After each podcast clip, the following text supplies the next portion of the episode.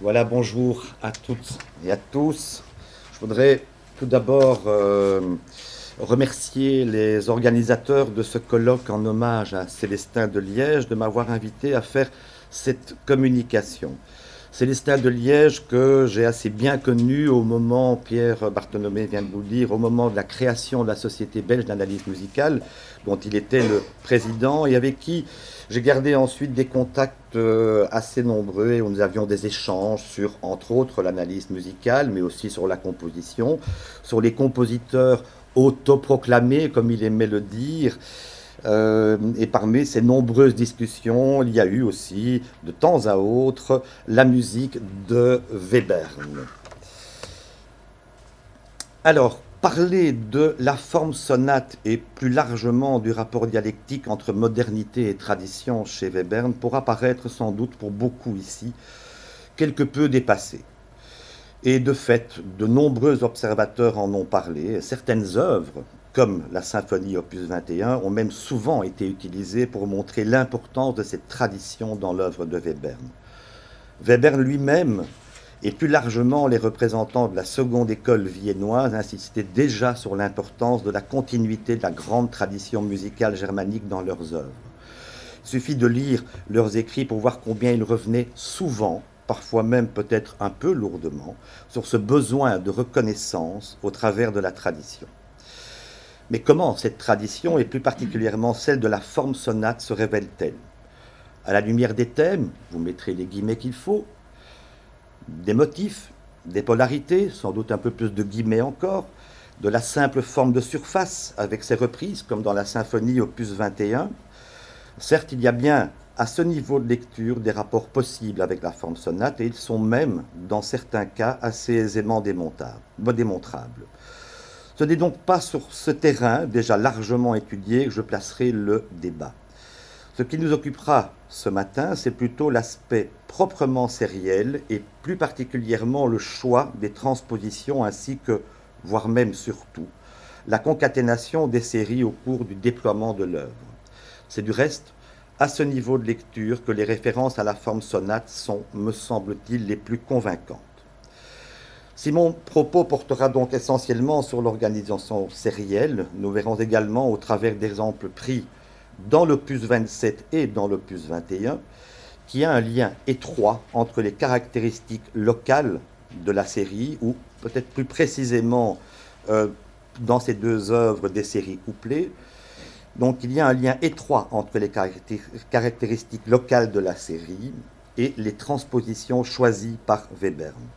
Nous verrons aussi, plus particulièrement dans la première des trois pièces de l'opus 27, combien le choix de l'agencement des séries est proche des archétypes de la musique tonale. Archétypes qui sont, eux aussi, faut-il le rappeler, intimement liés à la genèse de la forme sonate. Bon nombre de ces références à la forme sonate ne s'entendent pas. Elles sont véritablement souterraines. Aussi, pour les révéler, il est indispensable d'utiliser un outil analytique adéquat. Et donc, je commencerai mon propos par la définition de cet outil analytique, après quoi je vous proposerai une analyse partielle de la première pièce des variations opus 27. Euh, analyse partielle où je commencerai par des considérations générales. Et comme vous le voyez, pardon, je suis un petit peu en retard, considération euh, générale où, vous le verrez, je laisserai la parole à Célestin de Liège. Je ferai, ça s'impose pour arriver à essayer de démontrer l'importance de la forme sonate, une brève analyse de la série. Je passerai ensuite à l'organisation sérielle générale pour arriver enfin, dans cette première pièce de l'opus 27, au rapport entre l'organisation sérielle et les potentialités harmoniques de la série. Là aussi, je ferai référence aux travaux de Célestin de Liège. Il y aura ensuite un rapide parcours du deuxième mouvement de la symphonie, opus 21, essentiellement pour étayer le propos de ce que j'aurais dit dans l'opus 27. Et enfin, en espérant que j'en ai le temps, euh, j'aborderai un petit instant le premier mouvement de la symphonie, opus 21, avec là aussi considération générale en laissant la parole à Célestin de Liège, l'analyse des rapports harmoniques engendrés par les couples de série et enfin l'organisation formelle à la lumière de l'analyse harmonique. Enfin, je tenterai une conclusion. Alors, je parlais d'outils analytiques, euh, je ne vais évidemment pas m'étendre sur le sujet tant il est connu, mais vous le savez, de manière traditionnelle, je dirais, euh, en tout cas en Belgique et en France, et quand j'étais étudiant, c'est comme ça qu'on en a parlé, on définissait la série de base, la série principale, comme étant le mouvement droit ou l'original. C'était comme ça qu'on en a parlé. Célestin de Liège, lui, utilise souvent le terme série de base. Je n'insiste pas sur l'idée du renversement, l'inversion ou le miroir, les termes sont très divers selon les endroits et bien sûr ces séries peuvent se rétrograder. Une fois que la série de base a été définie, les techniques les plus communes, vous le savez, pour présenter une matrice sérielle sont soit comme on le faisait, mais il y a bien longtemps, des transpositions purement chromatiques, soit des transpositions à partir de, des composantes de la série, et depuis euh, un certain temps maintenant aussi, et de manière plus performante me semble-t-il, euh, l'idée de faire des transpositions à partir du renversement de la série, ce que Boulez utilise euh, de manière très judicieuse. Lorsqu'on fait ce tableau avec la transposition sur chaque note du renversement, eh bien apparaît euh, comme vous le savez, cette diagonale dans la matrice, cette méthode a l'avantage de présenter la matrice sérielle en un seul tableau de 12 sur 12. Une fois que ce tableau est fait, souvent on a vu des techniques proposant de chiffrer les séries. On dit ben, c'est la série numéro 2, numéro 3, le miroir de la série numéro 4, etc. Euh, la technique que je vais vous proposer est sensiblement différente et elle n'est pas nouvelle, bien entendu, puisque pas mal de musicologues ou d'analystes anglo-saxons, mais allemands aussi, euh, l'utilisent, c'est de nommer les séries par leur note initiale, ce qui me paraît être une chose importante lorsqu'on aborde et la musique de Webern, mais aussi celle de Schoenberg. Et donc, je parlerai dans mon exposé de séries sur mi, je parlerai de renverse de rétrogradation sur si. Je parlerai, je suis désolé, regardez si je suis bien. Oui, tout va bien. Je parlerai donc de renversement sur le la et de rétrogradation euh, sur le de renversement sur mi pardon et rétrogradation sur la. Au-delà du problème de la forme de la série, ce qui m'intéresse euh, le plus, évidemment, c'est la note initiale dans chacune des séries. Et appliquée à l'opus 27 de Webern, cette manière de recenser les séries donne, somme toute, des résultats assez intéressants. Donc je vous propose de commencer par le premier mouvement, la première pièce de l'opus 27, Dieu sait si cette célèbre pièce a été étudiée à de très nombreuses reprises. Elle a donné lieu à un nombre important de publications, allant parfois de la simple analyse de surface à une analyse cherchant une modélisation possible, comme le proposent Riot et Ménage dans la revue française Analyse musicale. Aussi, je ne dirai que quelques mots sur la forme générale ainsi que sur les composantes de la série. Je demande aussi euh, aux spécialistes présents ici leur indulgence et donc de bien vouloir m'excuser de parler de choses parfois tellement connues, mais d'autres ici, moins spécialisées, pourraient sans doute éprouver un peu plus de difficulté à suivre mon propos sans les quelques informations que je vous propose. Forme de surface ou considération générale. Alors, je vous propose là, euh, et je remercie Irène de Liège de m'avoir donné accès au texte que Célestin de Liège avait rédigé pour une série d'émissions radiophoniques euh, sur l'œuvre de Webern et qu'on avait pu entendre en 1958 sur les ondes de la radio-télévision belge. Époque où, comme le disait hier Robert Van Germé, la radio n'était pas tout à fait la même et où les présentateurs étaient, semble-t-il, dans l'obligation de rédiger un texte avant de faire leur émission. Et donc, euh, grâce à Irène de Liège, j'ai pu retrouver ces textes de ces émissions. Voilà ce que Célestin de Liège nous dit à propos de cette œuvre.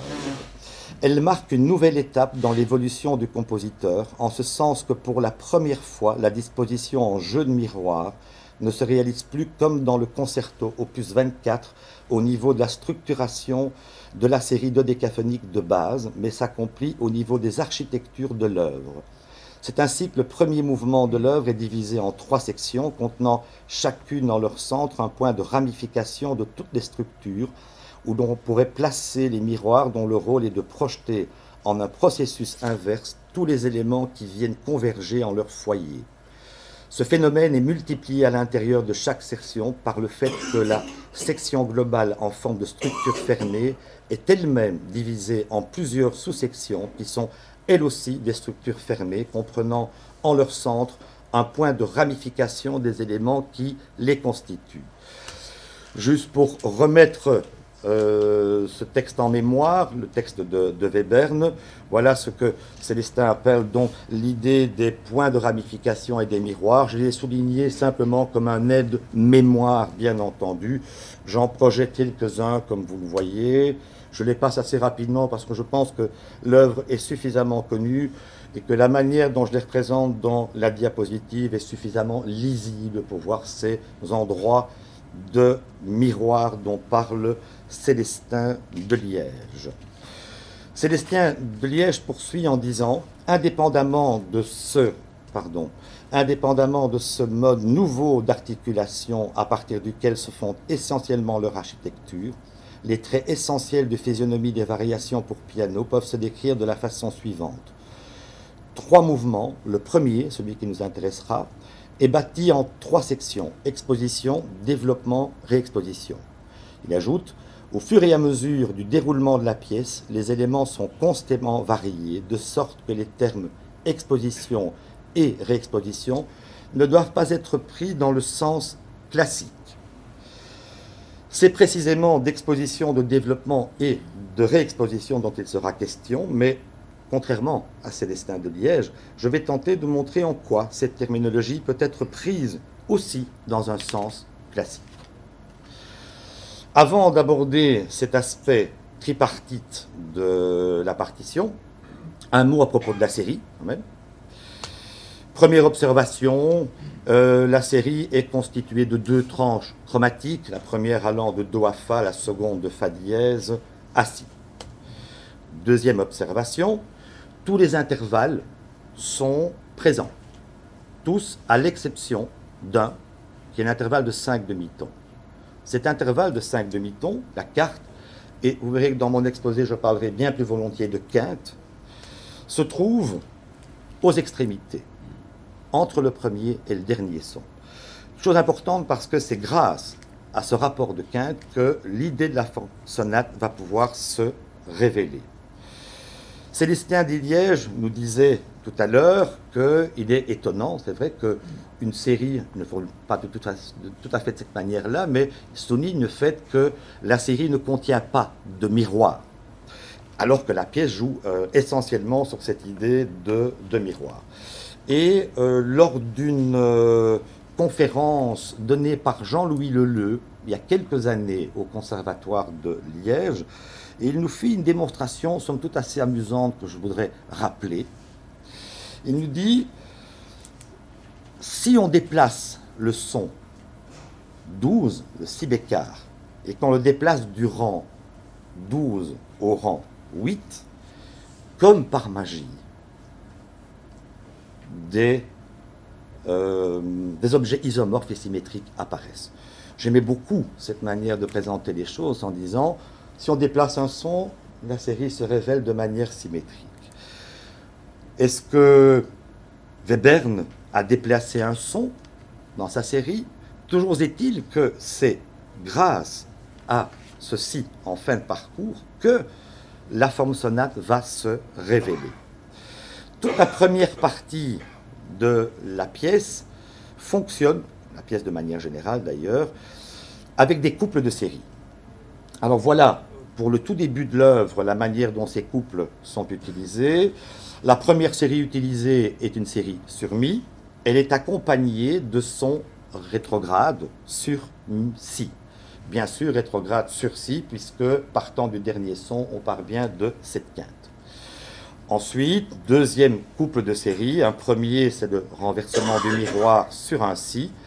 Et un miroir sur Fa dièse. Bien entendu, toujours ce rapport Les quatre formes sont sérielles sont bien entendu présentées. Voilà le relevé complet de toutes les séries euh, utilisées dans l'œuvre.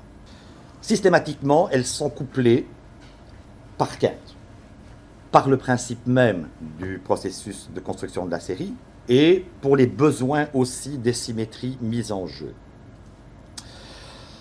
Trois sections, donc, le disait Célestin de Liège, exposition, développement, réexposition.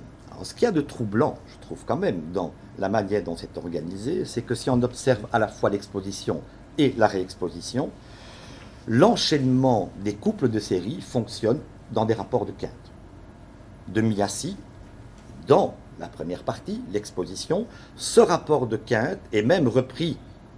Ce qui veut dire que n'est pas très loin évidemment de cette idée du concept de la forme tonale, du rapport de tonique à dominante. De la même manière, dans la réexposition, c'est tout d'abord un rapport de quinte ascendante, la bémol, mi bémol, je prends le son inférieur, et puis deux quintes descendantes pour terminer.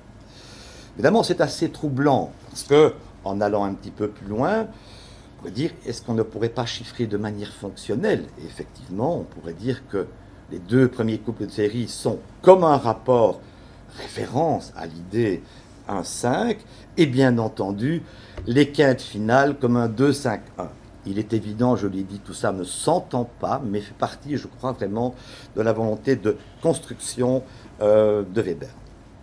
Voilà pour les premiers et troisième panneaux. Panneau central maintenant, le développement. Il commence par le rapport de quinte lui aussi. Et les intervalles utilisés dans l'enchaînement de ces couples sont évidemment pas du tout les mêmes que ceux qu'on a pu avoir dans l'exposition et la réexposition.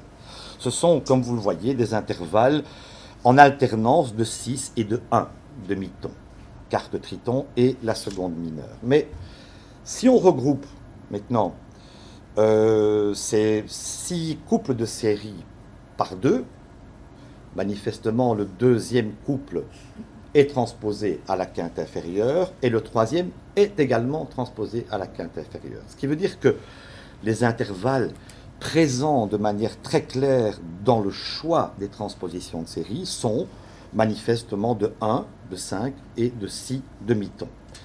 J'ai repris en dessous de manière harmonique les sons qui composent chacun des blocs et donc, ce qui apparaît assez clairement, mais c'est évidemment pas du tout un scoop, c'est que les intervalles de 1, de 5 et de 6 demi-tons sont évidemment les intervalles de ce qu'on pourrait appeler vraiment l'harmonie fondamentale du langage de Webern. Déjà présent chez Schoenberg, très certainement, mais en tout cas très présent chez Webern. J'ajouterai encore que Webern a pris soin de faire en sorte que chacun de ces blocs s'enchaîne à l'aide de notes communes. Le rapport mi bécard si bémol se retrouvera dans le groupe suivant et le rapport la bécard mi bémol se retrouvera là aussi dans le groupe suivant. C'est donc des notes communes comme les flèches vertes, elles apparaissent suffisamment clairement les, les flèches vertes, voilà qui font que chaque série ou chaque couple de séries s'enchaîne au suivant. Il n'y a pas un seul moment où il y a absence de son commun pour faire des enchaînements. Il semble que exposition et réexposition apparaissent assez clairement. Problématique évidemment de savoir si le développement est un développement et si c'est développement, développement de quoi? Euh, Je pense que c'est l'idée d'un développement des structures harmoniques fondamentales. Si je prends le tout début de la pièce, que j'ai réécrit, voilà euh, dans des cercles les rapports d'intervalle qui apparaissent. C'est le tout début de la partition et les deux séries couplées. Je pense que ça se passe de commentaires. C'est évidemment une grande majorité d'agrégats harmoniques liés à cet espace harmonique euh, de 1, 5 et 6 demi-tons. Je passe rapidement et je voudrais euh, revenir aux travaux de Célestin de Liège dans le domaine. Euh, Célestin de Liège écrit un article, Webern, opus 10, numéro 4, un thème d'analyse et de réflexion, publié d'abord dans la revue de musicologie à Paris en 1975 et republié dans Sources et ressources d'analyse musicale chez Mardaga en 2005. Célestin de Liège y décrit, en partie à partir des travaux de Pousseur aussi, ce qu'il appelle le niveau morphologique du chromatisme webernien. Et il nous dit un son générateur peut engendrer comme rapport chromatique le demi-ton ou le triton. Ce sont les deux rapports chromatiques essentiels. Il ajoute dans son tableau que le demi-ton peut être descendant ou ascendant, bien sûr, et que euh, ils peuvent prendre ces demi-tons, mais je, ne garderai pas cette idée-là parce que c'est un peu hors de, mon propos, la physionomie de la neuvième, mineure descendante, septième majeure ascendante, et inversement, évidemment, pour le demi-ton ascendant. Euh, c'est évidemment quelque chose d'essentiel, cette idée de la registration, mais ça n'entre pas du tout dans le propos que je voulais euh, tenir j'ai repris ce schéma de Célestin de Liège, donc ce niveau morphologique, en le simplifiant, simplement pour montrer que les rapports harmoniques de Webern, évidemment, se démontrent très facilement à travers ce tableau.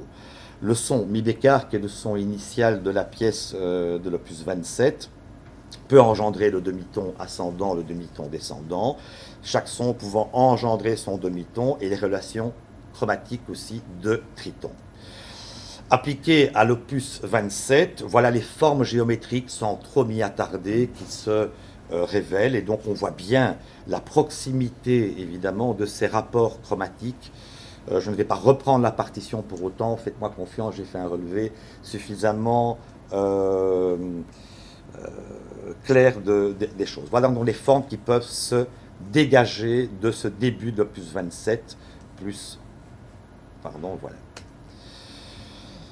Je passe cette diapositive euh, pour en arriver, pour étayer le propos à la symphonie opus 21, toujours dans cette même idée de, rapport entre l'harmonie et le choix des transpositions euh, sérielles.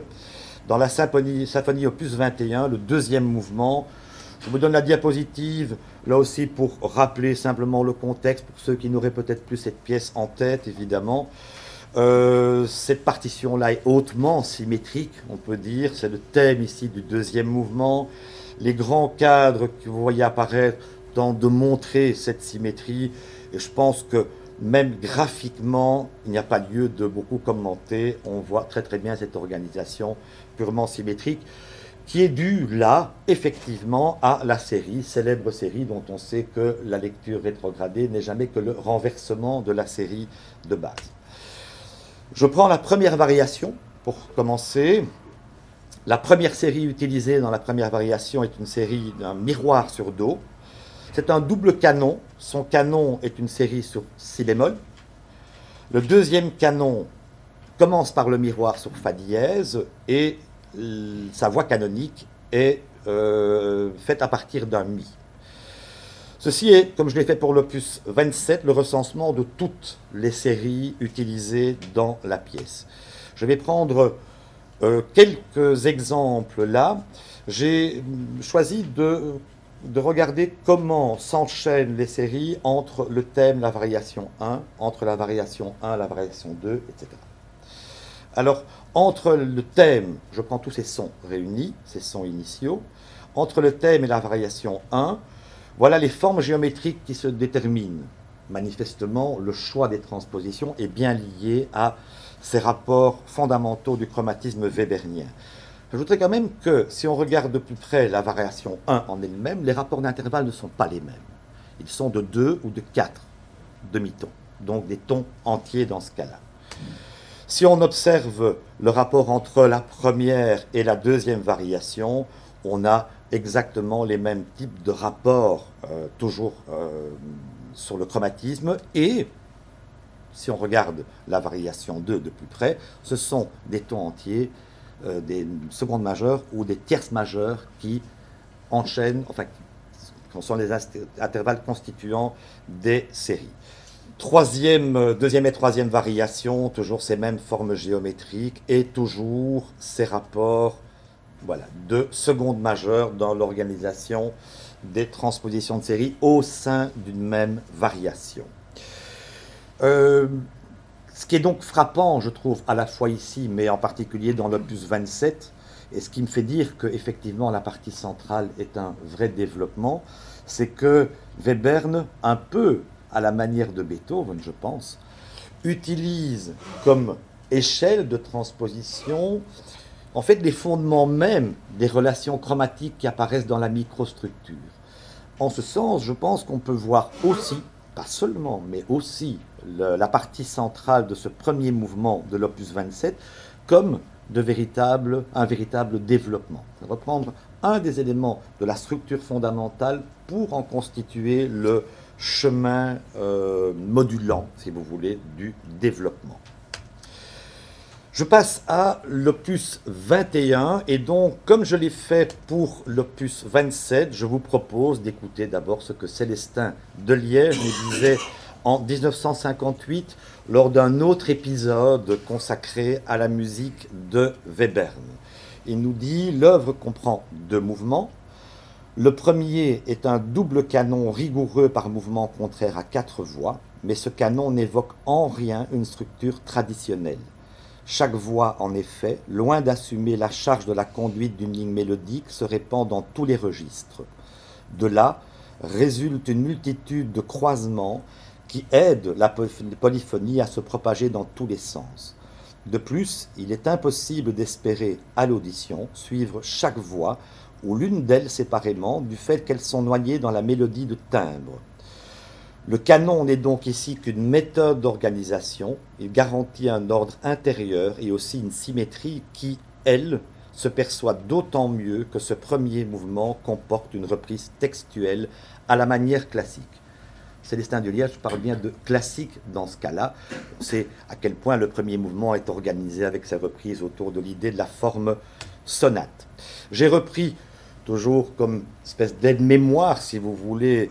Euh, j'ai réécrit le début de, cette pièce en faisant apparaître simplement l'idée de ce canon. Le premier canon qui est réécrit au-dessus, c'est les voix 1A et 2A. Euh, les cadres vous montrent l'organisation timbrale aussi, donc le corps répond au corps, la clarinette basse répond à la clarinette, l'alto au violoncelle, etc. je pense qu'on voit assez clairement dans les cadres que je vous fais passer là cette idée canonique. Le deuxième canon procède exactement de la même manière, sauf qu'il a un temps différent sur le plan de ses valeurs rythmiques et bien d'autres aspects que je ne vais pas développer ici. Et là aussi, l'idée d'unité timbrale est évidemment euh, importante. Je passe la diapositive sur la forme pour en arriver à l'organisation sérielle. Donc, double canon avec à chaque fois des couples de séries. Alors j'ai fait comme je l'ai fait pour l'opus 27, j'ai repris les deux couples de séries utilisés pour les deux canons. Premier canon, c'est les deux lignes supérieures. Je les ai superposées. On ne les entend pas de cette manière-là dans le déroulement de l'œuvre, mais c'est la résultante de ces deux séries. Voilà les intervalles euh, entre ces sons euh, des deux séries utilisées. 6, 4 et 2 demi-tons. Donc les tons entiers, on se rappelle que dans le premier mouvement, 2 et 4 étaient déjà extrêmement présents. Si je regarde les intervalles constituant entre les deux séries du deuxième canon, ce sont exactement les mêmes intervalles. Et en allant un peu plus loin, si on regarde toutes les relations entre les quatre canons, c'est toujours les mêmes intervalles qui agissent, donc des tons entiers. Comme pour le plus 27, j'ai fait le relevé général de toutes les séries de ce premier mouvement que je voudrais maintenant vous commenter. On dit très souvent donc que le premier grand panneau avec sa reprise est l'exposition. Donc voilà les relations d'intervalle que je reprends euh, par rapport au tableau précédent. Donc clairement, le choix des transpositions est bien entendu de 4 et de 2 demi-tons là aussi. Si on regarde les quatre dernières configurations sérielles, ce sont bien entendu les mêmes que les quatre J'ajouterai encore que le panneau central, le développement, donc, utilise à deux reprises des rapports de 4, autrement dit, on va dire des quintes augmentées, et que l'intervalle de, pardon, de, avant ça, euh, dans ma diapositive, que l'organisation de, des trois premières séries, la Fado dièse, est transposée au début du développement à la quinte, de la vers mi, et que, bien entendu, nous aurons à la réexposition le retour de cela. Donc, cette, quinte est encore présente dans l'organisation. Et, euh, je l'avais dit de manière un peu anticipative, au centre, évidemment, se trouve l'intervalle manquant, celui de 6 demi-tons. Il semble qu'à la lumière de cet exemple, on peut vraiment considérer une exposition, un développement et une réexposition, même si on ne l'entend pas au sens traditionnel du terme. Mais en tout cas, Weber nous cache derrière cette structure des choses euh, très présentes dans ce qu'on trouve dans le domaine de la musique tonale. Du reste, je oublié de le dire tout à l'heure, mais cette idée de, des, quintes, je crois que c'est Babbitt qui, fait, qui crée un article sur le deuxième mouvement de l'opus 27 et qui montre que l'organisation des dynamiques dans le deuxième mouvement est faite à partir de l'échelle des quintes. Je terminerai ce petit parcours de l'opus 21 avant d'en arriver à ma conclusion en signalant aussi, on sait à quel point évidemment Webern enchaîner non seulement les, notes initiales de série par des notes communes, mais aussi les séries en elles-mêmes par des notes communes. Et dans cet opus 21, euh, dans la symphonie, les sons 11 et 12 de la première série sont aussi les sons 1 et 2 de la série qui va suivre. C'est assez amusant de voir que à chaque enchaînement de série, c'est chaque fois les mêmes relations qui viennent. Et c'est chaque fois un petit BACH qui arrive. Un peu comme si Webern voulait évidemment rendre hommage à son illustre prédécesseur, faisant un double canon en mouvement contraire. Il s'est arrangé pour arriver à faire une citation à Bach et chaque couple de séries s'enchaîne de cette manière-là. J'en viens à ma conclusion. Je dirais que qui m'a frappé depuis que j'interroge un peu Weber de cette manière-là, pas seulement Weber, je fais un peu le même type de travail pour le moment avec Schoenberg, et notamment dans, dans l'opus 31, les variations pour orchestre. C'est quand même très troublant de voir à quel point, et pas sûr que, Weber n'était pas à l'écoute de, ce que Schoenberg a pu lui enseigner à travers ça. Euh, c'est assez troublant de voir que dans les variations pour orchestre, les, deux premières séries utilisées sont l'une sur le mi, l'autre sur le sol, que les intervalles initiaux sont mi, si bémol, sol, do dièse. On entend sonner au tout début de l'introduction une magnifique septième diminuée, et les deux sons euh, synchrones, troisième son des séries, ensemble, donnent une magnifique quinte juste, jouée par des corps c'est quand même évidemment une vraie forme de citation à la musique tonale. Euh, Schoenberg prend d'une part la septième diminuée, qui est évidemment l'accord dissonant ouvert du système tonal, et la quinte juste, qui est au contraire son assise. Et en plus de ça, il le fait évidemment extraordinairement intelligemment en faisant jouer cette magnifique quinte juste par des corps, dont on sait que la tradition, évidemment, est de marquer cette quinte sur la dominante. Donc, ce qui m'a frappé dans, ce travail que, j'amorce pour le moment dans la musique de Webern, c'est, je dirais, la subtile alchimie entre modernité et attachement à la tradition. Comme j'ai tenté de vous le montrer, les références à la forme sonate, mais aussi et plus particulièrement dans le plus 27 à ses caractéristiques syntaxiques sonales, sont extrêmement lisibles. Bien que ne faisant pas partie de, notre étude ici, cet ancrage dans la tradition se vérifie également, je crois, à d'autres niveaux de l'écriture, comme celui du déploiement thématique, ou plus précisément motivique, ou encore dans l'enchaînement des mouvements, comme dans l'opus 27, où le deuxième mouvement prend parfois, me semble-t-il, les allures d'un scherzo. Parmi les autres enseignements que procure l'étude de la musique de Webern, il y a aussi cette volonté, qu'on connaît bien évidemment, de concision dans l'élaboration du discours musical. Chaque configuration harmonique, motivique, dynamique, agogique est toujours mise en relation avec la globalité de la forme, comme, euh, comme je l'ai montré plus spécifiquement sur le plan des relations harmoniques où les résultantes verticales engendrées par les couples de série agissent sur les déploiements sériels à l'échelle macro-structurelle. Je dirais, pour terminer, qu'il y a chez Webern comme une complexité de la pensée inscrite dans une forme de logique musicale sereine. Ce binôme logique-complexité, mais aussi modernité-tradition, est sans nul doute une des caractéristiques de sa musique. Il y a chez Webern ce que je qualifierais volontiers de poétique de la logique et de la complexité. Webern le dit du reste lui-même au travers de cette phrase, concise et claire comme l'est toute sa musique. Il est clair que lorsqu'il y a relation et cohérence à tous les niveaux, l'intelligibilité est assurée. Je vous remercie de votre attention.